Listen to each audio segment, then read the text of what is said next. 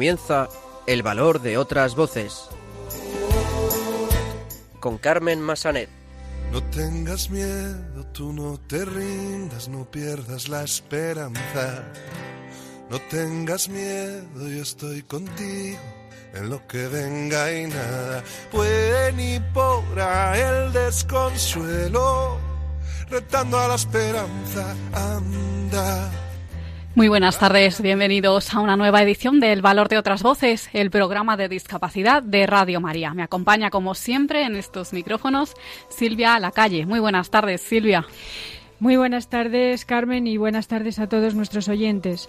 Comenzaremos el programa de hoy saludando a Ignacio Segura, el presidente de CECO, la Asociación de Ciegos Españoles Católicos, que nos hablará del convenio que se ha firmado recientemente entre CECO y la Fundación 11 para América Latina. Después continuamos hablando de una enfermedad poco conocida, la espondiloartritis. Para eso tendremos con nosotros a Emilio Agüera, responsable de comunicación digital de AMDEA, la Asociación Mostoleña de Espondiloartritis, que nos ayudará a saber más sobre esta enfermedad. Los locutores de Radio Roncali, que pertenecen a la Fundación Juan 23 Roncali, nos contarán las últimas noticias sobre discapacidad. Y finalmente escucharemos el testimonio de José Luis de Augusto, piloto superviviente de un accidente de avión en 2015 en Sevilla, que padece una lesión medular. Además, hace poco volvió a volar con uno de los primeros aviones adaptados que se fabricaron en España. Comenzamos.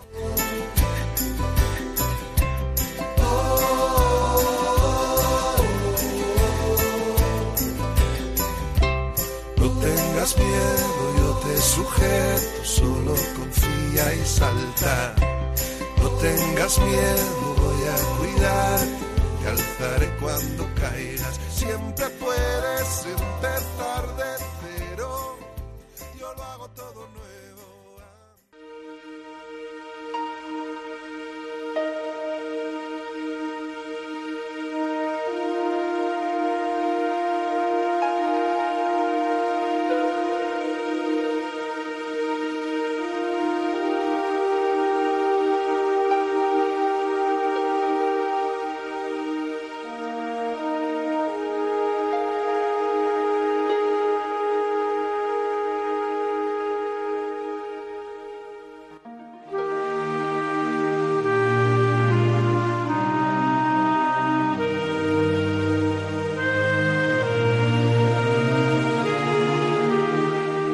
Pues continuamos en el valor de otras voces y ahora vamos a hablar de una enfermedad que es uh, poco conocida, que es la espondiloartritis.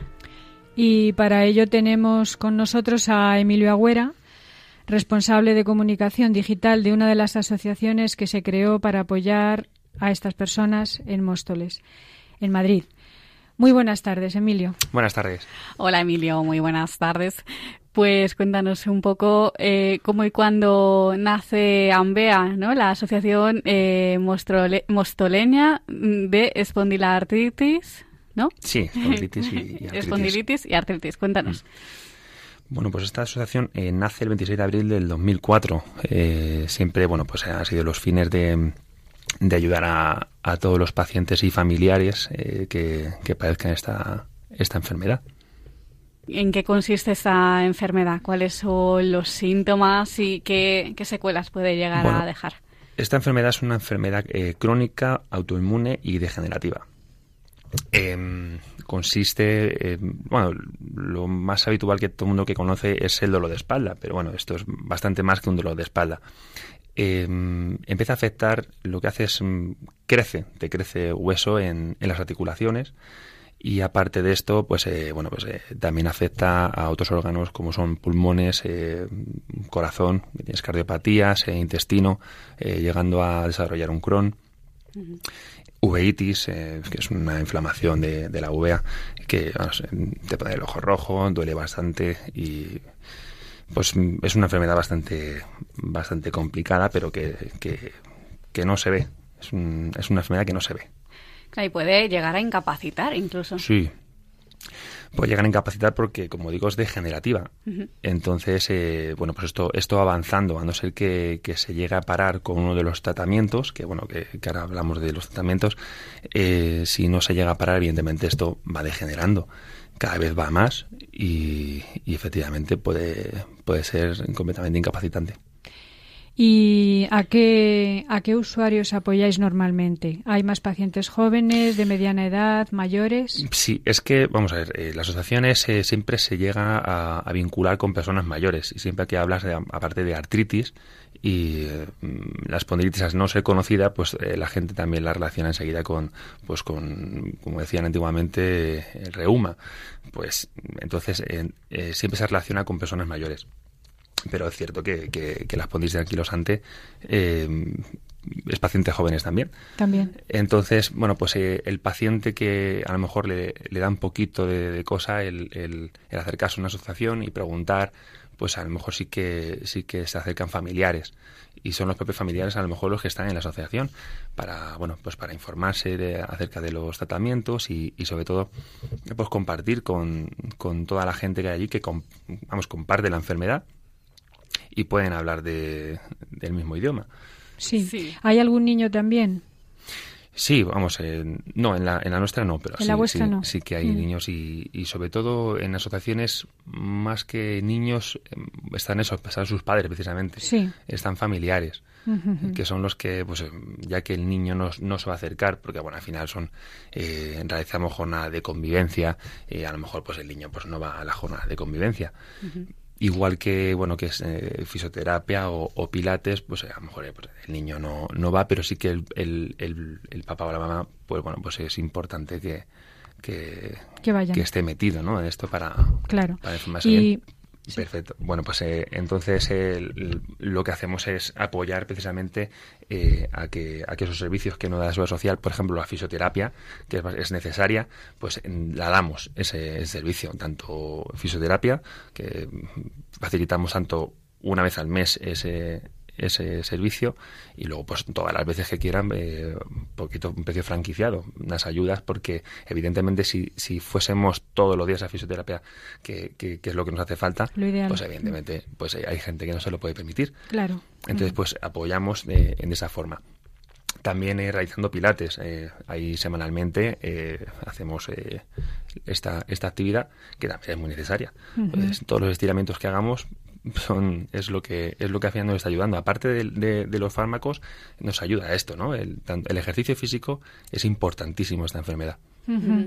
Y dentro de la décima semana de la salud de Móstoles organizasteis un taller en el que explicasteis cómo es un día a día en un paciente de espondilitis y artritis. Cuéntanos un poquito en qué consistió este taller y cómo puede llegar a ser un día en la vida de estas personas. El taller básicamente está, está hecho para, pues, para personas el, el, día de la persona con artritis. Eh, bueno, pues em, es básicamente pues el, café, ¿no? Que es el, simplemente un, hecho tan tan básico como, como prepararte un, café con leche. Entonces, las personas con artritis, ese, esa, esa mano inflamada, ese dolor que tienen, pues les, les cuesta bastante, ¿no? El, hasta echarse, hasta echarse eh, la leche en la, en la taza bueno, pues se pone un, hay unos guantes ahí especiales, entonces las personas pueden, pueden simular lo máximo posible ese, ese movimiento que hacen estas personas y se pone en la piel de, del paciente con artritis. Pues vamos a hablar un poquito de ti ahora. Sabemos que eres triatleta y además tienes un blog personal, ¿no? Que cuentas la vida, pues, sí. triatleta con la enfermedad, ¿no? Cuéntanos eh, un poquito, pues, lo que haces en ese sentido y cómo pueden encontrar tu blog. Pues yo, vamos, yo soy triatleta, pero entonces en, el momento que, que, la enfermedad iba avanzando, pues eh, al final me dieron la discapacidad y ahora soy para triatleta. Entonces lo que al final es, es adaptar, ¿no? Tus entrenamientos lo vas adaptando a, tu enfermedad. Em, la enfermedad, aparte de, de, todo, este, de, todo, el dolor este diario que, que tenemos, eh, también mm, tienes brotes que es lo que o, tienes o tienes dolor o tienes mucho dolor mm. no no hay no hay un término un término medio mm. Entonces eh, pues los días de brote evidentemente pues no puedes no puedes entrenar eh, como debido y, y, los días que hay dolor, pues bueno, pues hay que hacerlo igualmente. Aunque, aunque duela mucho, pues eh, hay, que, hay que entrenar. Entonces, bueno, pues el, el, el paratriatlón evidentemente no es el no es el mejor eh, ejercicio que podamos no, no, es una cosa que yo pueda recomendar a un paciente de espondilitis anquilosante eh, ya que eh, la carrera a pie es, es muy lesiva el, no correr no es lo mejor para el paciente de espondilitis anquilosante igual que la natación es perfecta la bici, eh, pues la bici sin salir a, a rutas eh, con, con, mucho desnivel, pues también, también puede venir bien. Pero la carrera a pie no. En este caso, pues mi, mis, eh, mis competiciones, eh, el paratriatlón es una distancia sprint, es más corta, de la carrera a pie son 5 kilómetros y, y, yo lo que hago, mi entrenamiento básicamente es de fuerza y, poco más, ¿no? O sea, con la bici, con, con, la natación y con la fuerza, prácticamente me hago esa, esa competición. Ese día corre 5 kilómetros y ya está. Y acabas, acabas bastante, acabas bastante perjudicado. Dinos la dirección de tu blog, donde pueden sí, encontrar. es eh, deporteanquilosado.es.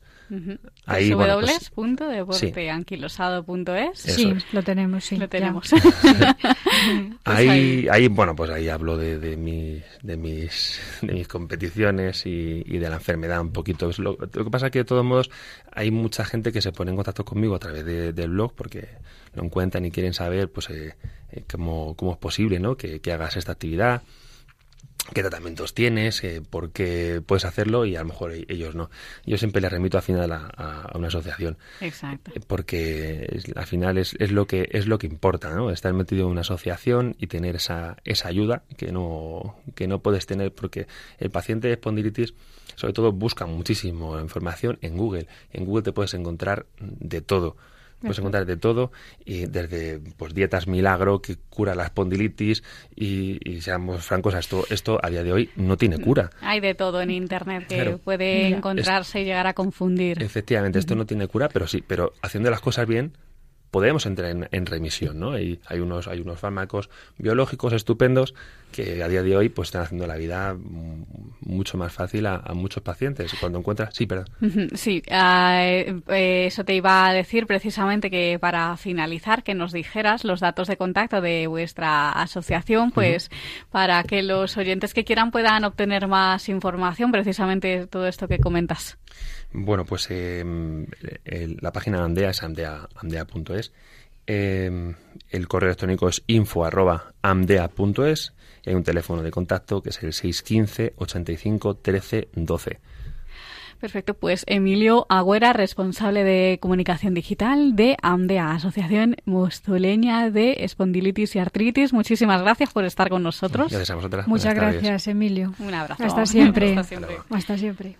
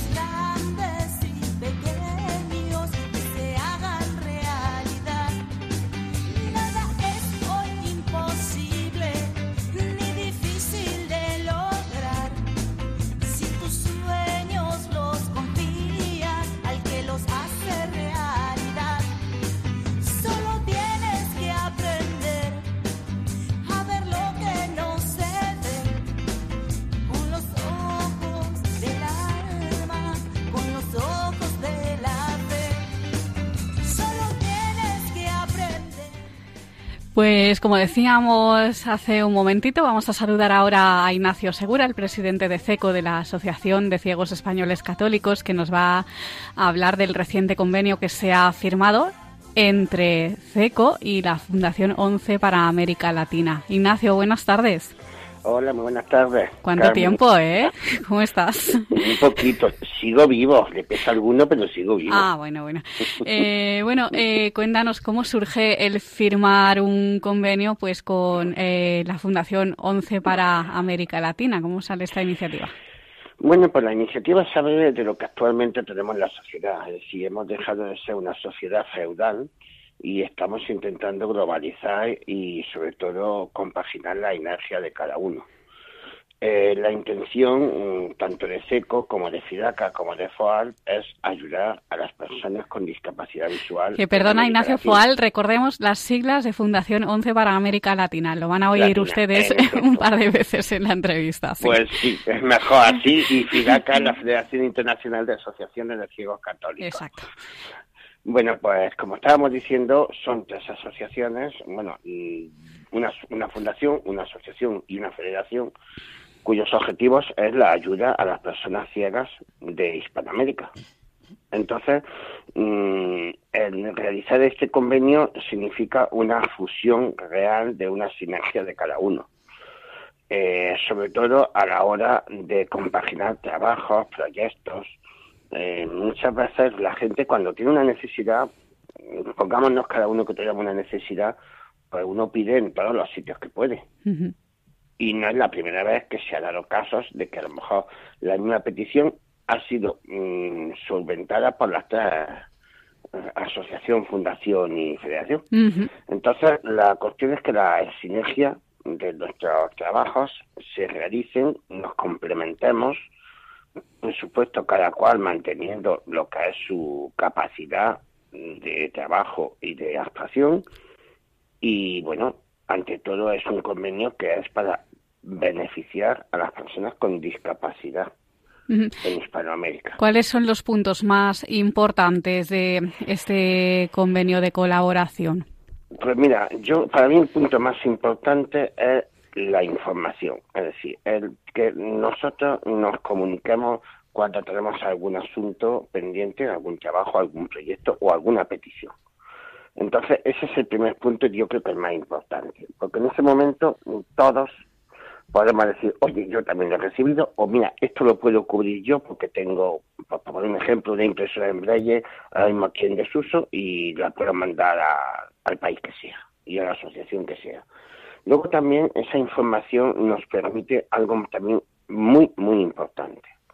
Una cosa es ayudar a una persona ciega, llámese Carmen Masanet, llámese Ignacio, llámese como sea, y otra cosa es ayudar a una asociación o fundación o federación. Claro, nosotros aquí en España, cuando hablamos de asociaciones, fundaciones o federaciones, sabemos que hay una legislación mm, ahora mismo ya no muy estricta, sino ya agobiante, que nos obliga a tener unas garantías, unas garantías en todos los aspectos económicos, civiles y en el caso de las católicas también unas garantías por derecho canónico.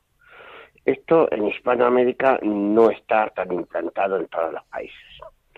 Y como me decía ni una persona, a la que quiero mucho, Julia Santolaya, aquí se coge una patata, se hace un dibujito, se pone un nombrecito y ya tenemos la asociación. Y luego la asociación, que parece que es que es una gran asociación, pues son dos personas.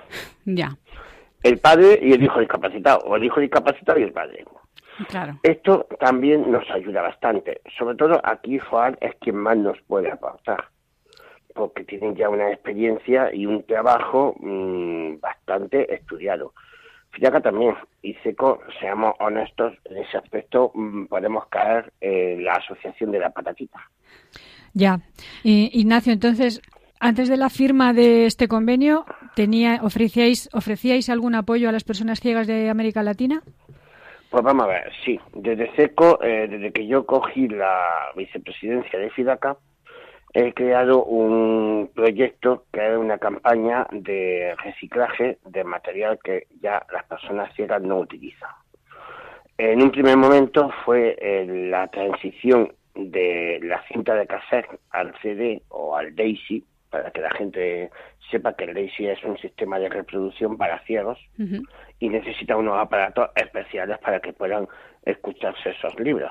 Sí. Entonces, eh, en, ese en ese tránsito, pues hemos mandado cerca de unos mil kilos de material en cintas de cassette y en reproductores especiales que también el cassette no era un cassette normal. Estaba grabado en, un sistema de cuatro pistas y necesitabas un aparato para las cuatro pistas. Cuando me refiero a cuatro pistas, eh, imagínense que cada cara de la cinta la, cada cinta tiene dos caras, pues en este caso cada cara se divide en dos. Entonces se divide en cuatro pistas. Eso un reproductor normal tampoco lo podría utilizar. Entonces, eh, desde seco, ya te digo, con este sistema hemos mandado, pues, sobre todo, ya te digo, más de mil kilos entre cassettes y cintas. Y luego también hemos llegado a mandar a unos cuantos Daisy, no muchos, porque claro, no es un material que mismo la gente lo esté descatalogando, es precisamente lo más actual. Hemos también hemos también mandado un sistema JAWS eh, para las personas ciegas de allí de Hispanoamérica. Hmm. Hemos mandado también impresoras. Sistema ya os disculpa para adaptar los ordenadores. Los ordenadores, sí. Hemos mandado también impresoras en braille, no muchas, porque claro, los costes de envío, esto no se puede mandar ya por psicograma y te vale, porque si casi te manda el dinero que se compra con la impresora. Seamos así de claro. Entonces, por ejemplo, ha habido cosas que nosotros hemos visto desbordadas, es decir, eh, ya empezó, por ejemplo, a llamarte una persona, oye, mira, que tengo un octacón que eso tiene ya más años que la tota, es un aparato para escanear libros y documentos, y claro, yo te lo quiero nada Y claro, ahora, ¿cómo yo dado los tacón? Por un ejemplo, desde Vigo a Jaén. Y luego de Jaén a un país de Hispanoamérica, cuando los tacón te pesa 30 o 40 kilos. En ese aspecto nosotros ya no teníamos capacidad. Y todo esto fue lo que a mí mm, me fue haciendo decir, bueno, vamos a ver qué podemos hacer. Porque luego también en Fidaca encontramos otro problema. Necesitamos una persona porque, claro, hay un ciego que no tiene movilidad en Paraguay.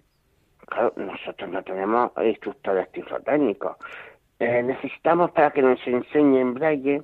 Hombre, tenemos en seco tenemos dos personas excepcionales con el braille, que es Carlos Balbuena, y María José Vaquero han echado una mano, pero ahí ya nos veíamos que nos estábamos metiendo en algo que, por ejemplo, FOAL lo hace y lo hace con más garantías que nosotros. Inclusive, no han llegado hasta a pedir cómo crear una asociación en un país. Claro, la ONCE eh, que es tan potente. Ahí, ahí ya te encuentras con otros problemas porque dices, ¿qué quieres? ¿Una asociación católica o una once paraguaya, una once ecuatoriana o una once colombiana? Claro, hay que saber lo que se quiere. Eh, hay que tener mucho cuidado porque puede intentar ayudar y lo que a lo mejor está haciendo es fastidiar. Ya. Pues, mm, Ignacio, para finalizar, como siempre, recuérdanos los próximos eventos que vais a organizar desde CECO y los proyectos en los que ahora estáis trabajando. Bueno, los próximos eventos son la convivencia, que la vamos a tener los días 26, 27, 28 e inclusive 29, que aún queda la gente aquí en Jaén invitado aún sigue la gente, quien quiera aquí puede venir. Sí, aún quedan plazas, eh, ¿verdad? aún quedan plazas y vamos, van a hacer una convivencia a los sonrisas y lágrimas, vamos a tener, mm, vamos, música para deleitarnos. Vamos a tener eh, música, sí. Sí, sí. Nos reímos algunos. y luego, después de las convivencias, también, pues ya aprovecho, yo ya no seré presidente de SECO, seguiré en otra función. Pero bueno, seguiré, por aquí de vez en cuando saliendo y dando la Por supuesto que sí, te no vaya a librar, No vaya a librar de mí, así de claro. Pero bueno, eh, en este mundo siempre eh, hay que prestar un servicio y creo que ahora mismo en el puesto que vaya a coger lo voy a hacer a lo mejor mucho mejor. Porque voy a estar más preparado y voy a tener más capacidad para hacerlo. Por lo menos así se discernió entre varias personas y se decidió que lo hiciéramos de esta manera y como por supuesto uno trabaja para el bien de una asociación, no trabaja para mi propio bien. Yo gracias a Dios ya tengo mi pensión y no necesito mm, un trabajo que me den dinero. Y vamos, en seco pagan muy mal, ¿eh? Eso sí lo digo muy serio, ¿eh? No llega ni al céntimo, vamos. Y luego, pues, luego tenemos en septiembre una peregrinación a Tierra Santa, el viaje estrella del año. Eh, sí, es como todos los años. Eh, eh, bueno, tenemos también luego en octubre la primera junta, que creo que es también algo muy importante. En noviembre puedo ya anunciaros que en Jaén habrá otro festival benéfico para Filaca. En esta ocasión inclusive creo que va a ser mm, bastante bonito porque va a haber música y danza. Qué bien. Y creo que, bueno, son dos artes escénicas bastante bonitas. Y luego en cuestión de proyectos, pues mira, en las convivencias de Jaén vamos por primera vez a adaptar una catedral para personas ciegas. Así que a partir del día 26, los que quieran venir a la Catedral de Jaén pues pueden solicitar un mapa de la catedral o una guía que una guía en braille o pueden tocar la catedral en una maqueta en 3D que es una pasada. Yo que he podido ver la catedral tengo aquí la maqueta en mi casa y todos los días me lo paso bomba. de verdad, porque hasta, hasta, me relaja y me recuerda momentos que he tenido yo en esa catedral. Qué bien. Y luego también estamos en un proyecto que estamos iniciándolo, iniciándolo porque no solamente es costoso en el aspecto económico, sino en el organizativo, y es que la Semana Santa de Jaén sea la primera Semana Santa accesible para personas ciegas. Esto ya, claro, ya sería para la próxima Semana Santa, el año que viene. Bueno, esto um, realmente hay complicaciones porque estamos hablando de 21 cofradías de pasión y si contáramos las cofradías de gloria que también se quieren ya meter, pues estamos hablando de 30 y tantas cofradías. Eh, la complejidad reside no en las cofradías, que sinceramente todas las que hemos contactado con ellas, vamos, se ponen a tu disposición. La cofradía de nuestro Padre Jesús, que es la primera que se está adaptando, mm, yo tengo que decir solamente una cosa, que demuestran tener una sensibilidad y una capacidad de comprensión hacia nosotros y sobre todo hacia el problema de la discapacidad. Va a ser visitada esa mañana del día 26 y la gente puede muy bien. Bueno, después ya lo diremos porque creo que si decimos algo aquí a lo mejor se nos apunta más gente y no cabe. bueno, ya iremos mencionando todas estas eh, acciones, estos proyectos que comentas. Ignacio Segura, presidente de CECO, de la Asociación de Ciegos Españoles Católicos. Muchas gracias, como siempre. Pues muchísimas gracias a vosotros. ¿eh? Un abrazo. Un abrazo. Adiós. Adiós. Están escuchando en Radio María El Valor de otras Voces con Carmen Massanet.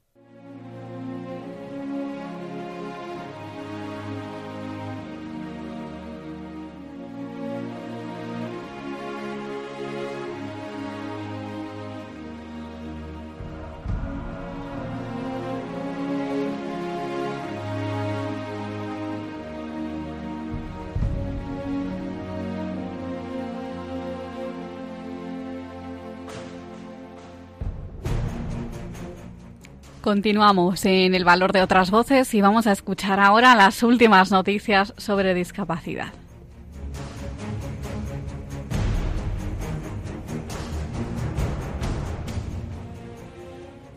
Buenas tardes, queridos oyentes del valor de otras voces. Un domingo más, los locutores de Radio Roncali nos sentamos frente a los micrófonos para acercaros las noticias más recientes sobre discapacidad mi nombre es Daniel Elías y me acompañan mis compañeros David Soria y Víctor Rojo. ¿Qué tal estáis, compañeros? Muy bien, Dani. Buenas tardes. Encantado de estar aquí un domingo más. Empezamos hoy con una noticia interesante para las mujeres con discapacidad. Cuando quieras, David. En León, la Policía Nacional ha impartido un taller de autodefensa femenina para las usuarias de las Solidarios por León, única asociación de León que atiende a este colectivo. El taller se centró en poner en conocimiento de los participantes las técnicas básicas de defensa personal también se dieron las nociones necesarias para que este grupo tomase conciencia de las situaciones de peligro y cómo actuar correctamente en la huida y petición de auxilio. Este tipo de iniciativas son muy positivas. Ojalá se, se trasladen al resto de comunidades. Continuamos con una noticia que nos interesa a todos. Así es, Dani. Adaptar las páginas web a personas con discapacidad intelectual es algo fundamental. Las páginas web dirigidas a personas con discapacidad intelectual deberían incorporar avisos para evitar errores, usar elementos visuales en lugar de auditivos y aprovechar al máximo los enlaces, incluyendo recordatorios según la experiencia. Investigadores de la Universidad Internacional de La Rioja ofrecen estas recomendaciones tras analizar las interfaces actuales y emplear herramientas que rastrean el movimiento ocular de los usuarios. Según estudios recientes, solo un 6% de los ciudadanos españoles con discapacidad intelectual se siente aislado en actividades cotidianas. Sin embargo, cuando estas actividades requieren del uso de Internet, la tasa asciende a un 18%. Los experimentos mostraron barreras de comprensión vinculadas con la memoria a corto plazo. En consecuencia, el trabajo recomienda que las interfaces dirigidas a usuarios incorporen avisos para la evasión de errores. Por ejemplo, un aviso que advierta que el usuario va a cerrar un formulario sin antes hacer clic en el botón enviar. Interesante noticia. Pasemos ahora a hablar sobre los bolos. El juego de los bolos es un deporte de salón y actividad recreativa muy presente en los núcleos turísticos, así como muy demandado tanto por turistas como por residentes. Una práctica que se puede adaptar fácilmente para que la persona con discapacidad también puedan disfrutarla. Este deporte también ha sido adaptado para personas con discapacidad visual, resultando el juego de los 10 bolos. Esta actividad se practica en más de 20 países de América del Norte, Asia, Europa y Oceanía. Nos vamos al ámbito de medicina para hablar de los ictus y de la discapacidad. Casi 90.000 personas al año padecen en España una discapacidad tras sufrir un ictus relacionada con la dificultad para controlar voluntariamente sus movimientos, asegura la doctora Belén Moliner. De hecho, la hemiplegia, la hemiparesia o afectación motora de la mitad del cuerpo, contralateral a la lesión cerebral, es el síntoma más común después de un ictus. Esta secuela compromete frecuentemente las funciones o habilidades motoras del equilibrio o la masa, dos aspectos que condicionan totalmente la autonomía y la calidad de vida de una persona. Cuando a nivel médico hablamos de alteraciones en la marcha, nos referimos a las dificultades que una persona presenta para caminar después de un ictus. Para conseguir la máxima recuperación es esencial diseñar un programa rehabilitador individualizado para cada paciente y empezar lo antes posible proporcionar la intensidad precisa en cada momento con el nivel de dificultad óptimo. Gracias compañeros. Y ya para finalizar, parece que fue ayer cuando estrenaron la película Campeones. La película Campeones ha cumplido el pasado fin de semana un año de su, de su estreno en cines ha recaudado 19 millones de euros y ha sido vista por 3,3 millones de espectadores. 12 meses en los que ha sido su éxito en taquilla. La cinta de Javier Fesser ha sumado también el Goya a la mejor película. También el de mejor actor, relevación, para, para Jesús Vidal. Y a la mejor canción original para este es el momento de Coque, de Coque Maya. Sin olvidar otros galardones importantes, sin olvidar otros galardones importantes que han conseguido como el mejor largometraje de los premios Forqué, Los Feroz y el del Círculo de Escritores Cinematográficos, entre otros. Asimismo, fue la candidata a representar a España en los Oscars. Opta a cinco premios platino y ha recogido el Premio Nacional del Deporte. Ha sido un año muy intenso para los protagonistas y el director de la película.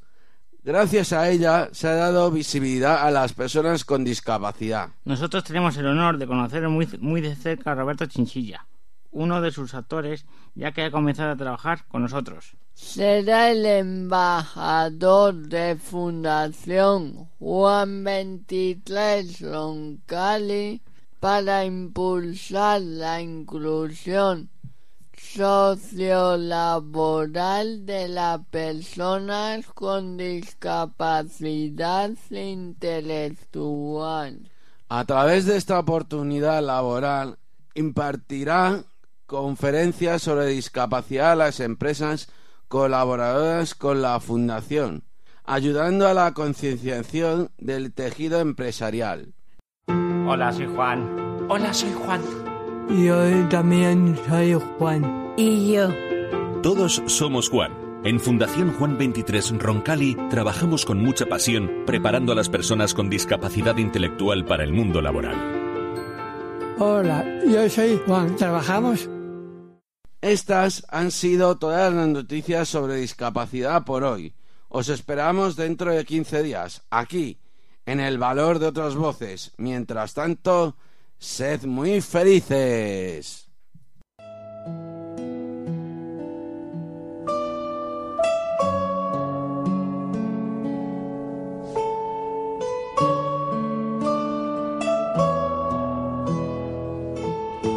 Testimonio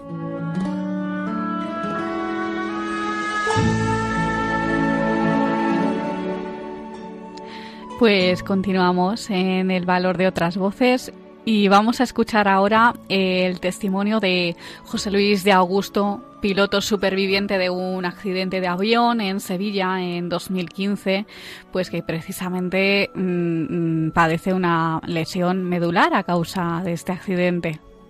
Y además hace poco que volvió a volar en uno de los primeros aviones adaptados.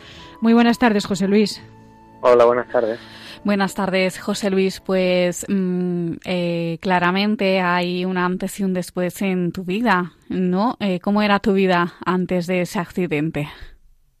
Sí, bueno, yo siempre lo digo, realmente una, con una lesión de ese tipo, una lesión medular en este caso, pues un antes y un después claramente. Antes del accidente, pues imagínate, un, tenía en ese momento 32 años, recién casado, eh, pues con muchos proyectos vitales en mi vida, pues formar una familia y profesionalmente, pues, pues totalmente haciendo lo que más me gustaba, que era volar. Y bueno, realmente pues después del accidente pues como es lógico otra vez a, sobreponerse y, a rehacerse realmente y aprender a vivir con, pues, con una serie de limitaciones que, que bueno, esa, esa ha sido toda, todo este tiempo lo que hemos estado intentando. ¿Cómo ocurre el accidente concretamente? Pues bueno, eso yo era ingeniero de ensayos en vuelo y bueno, nuestras funciones eran pues probar los aviones una vez que salían de, la cadena de ensamblaje antes de entregarlos al cliente.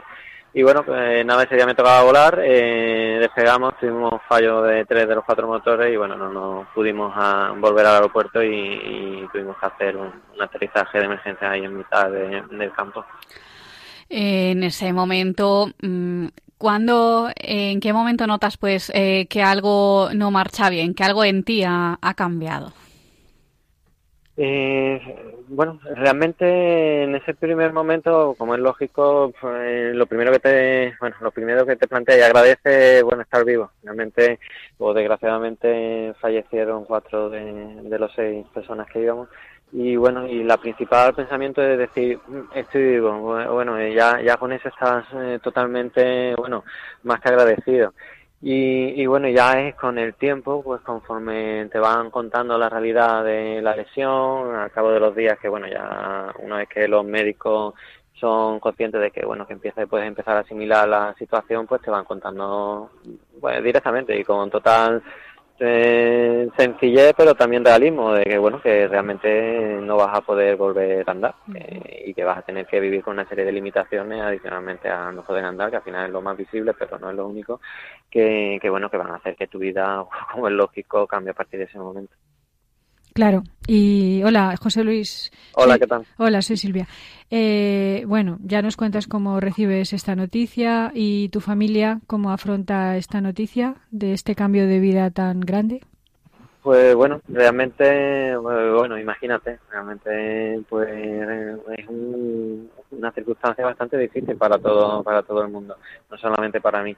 Pero bueno, lo que sí sé es que, bueno, desde el punto de vista hacia mí, pues siempre han estado apoyando en, mi familia y mi mujer era la primera que, que, bueno, el primer momento era la que, bueno, fue consciente y dijo, mira, no, no vale aquí mirar las limitaciones, vamos a mirar hacia adelante y, y vamos a afrontar esto totalmente eh, de manera de superación y, y, que, oye, que se puede seguir viviendo y se puede seguir haciendo cosas, no, por el simple hecho de estar en una silla de ruedas no, no, no, es, no es factor para, para codearse y, y ya quedarse en casa y no seguir sin hacer nada. ¿Hijos tienes, José Luis?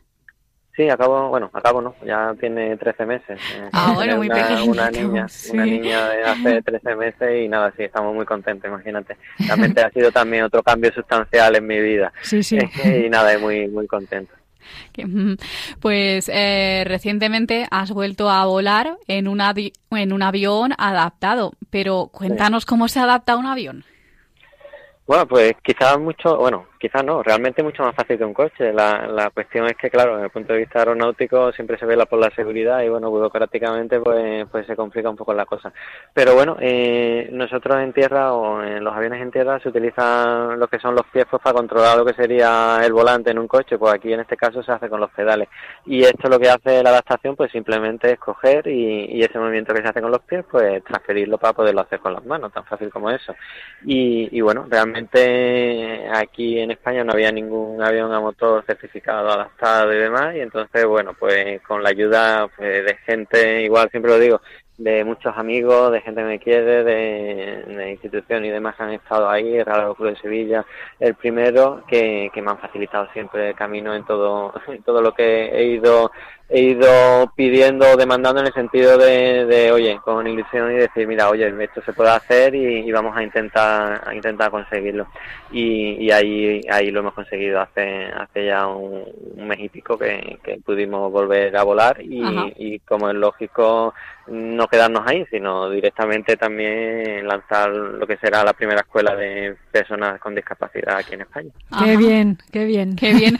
¿Cómo es, José Luis, esa sensación del primer vuelo, pues después de un accidente, eh, ¿cómo es la sensación de pues volver a volar? Eh, pues yo siempre lo resumo con una sonrisa en, la cara, realmente. Bueno, sí, sí, eh, desde siempre lo que mi pasión ha sido volar y bueno, toda mi vida profesional ha estado encauzada hacia eso.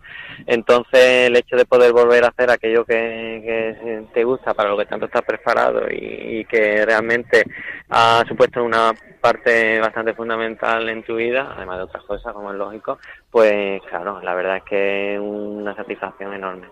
¿Pero un avión de pasajeros podrías llevar? No, no puedo llevar realmente la, es decir, la, la lo que sería mi lesión y demás por punto de vista de seguridad no, no se acepta que, pueda llevar un avión de pasajeros. Claro, pero no, se lo estarían preguntando, por eso te lo preguntamos. pero, pero no me hace falta, sinceramente. No, no, me hace falta, no, no, no, no, es, no es el objetivo y, y yo creo que más que, que eso es poder bueno, poder primero normalizar la situación y, y, el hecho de hacer de que, bueno, que siempre tenemos idealizado lo que es la figura del piloto y el hecho de ver a una persona en silla de rueda que, que bueno, que realmente vuela un avión, pues, pues quitar aquí todo tipo de estigma y, quitar todo tipo de, de, barreras.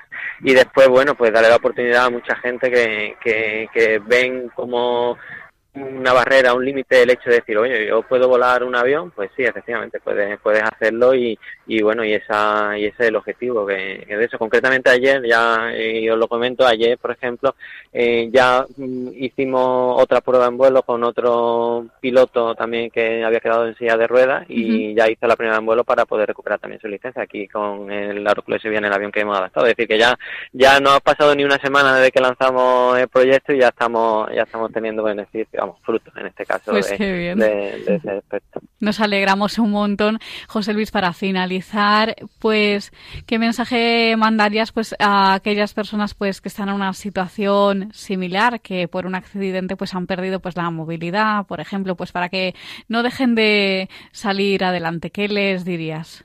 Que no dejen, para que no dejen de luchar.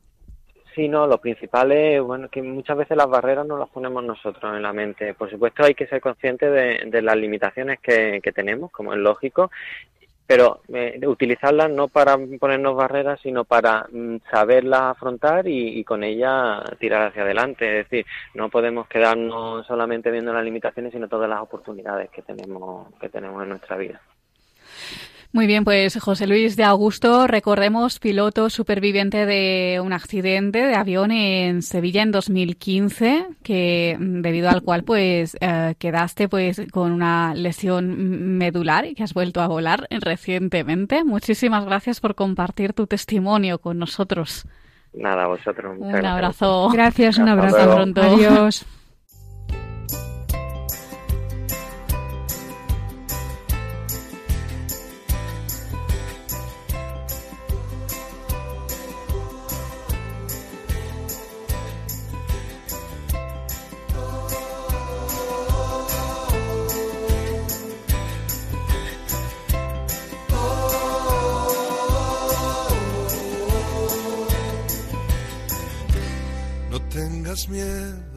Pues hasta aquí esta edición de El valor de otras voces. Les recordamos nuestras formas de contacto.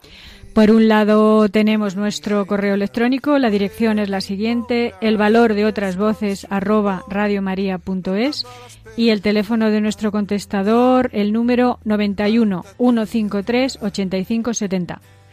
Pues muchísimas gracias Silvia por estar un programa más con nosotros. Pues gracias a ti, Carmen, a todos nuestros oyentes y a todas las personas que han intervenido. Muchas gracias. Pues nosotros nos encontramos en 15 días. Un abrazo a todos los oyentes y muchas gracias por estar ahí. alguna almohada, levántate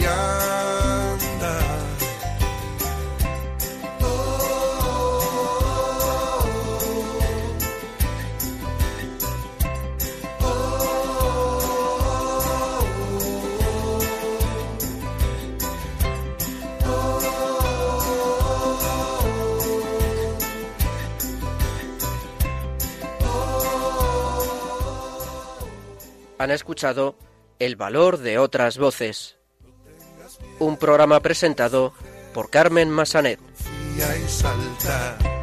No tengas miedo, voy a cuidar, te alzaré cuando caigas. Siempre puedes empezar de cero, yo lo hago todo nuevo, anda, levántate ya mi sueño y causa, no pienses que voy a dejarte caer.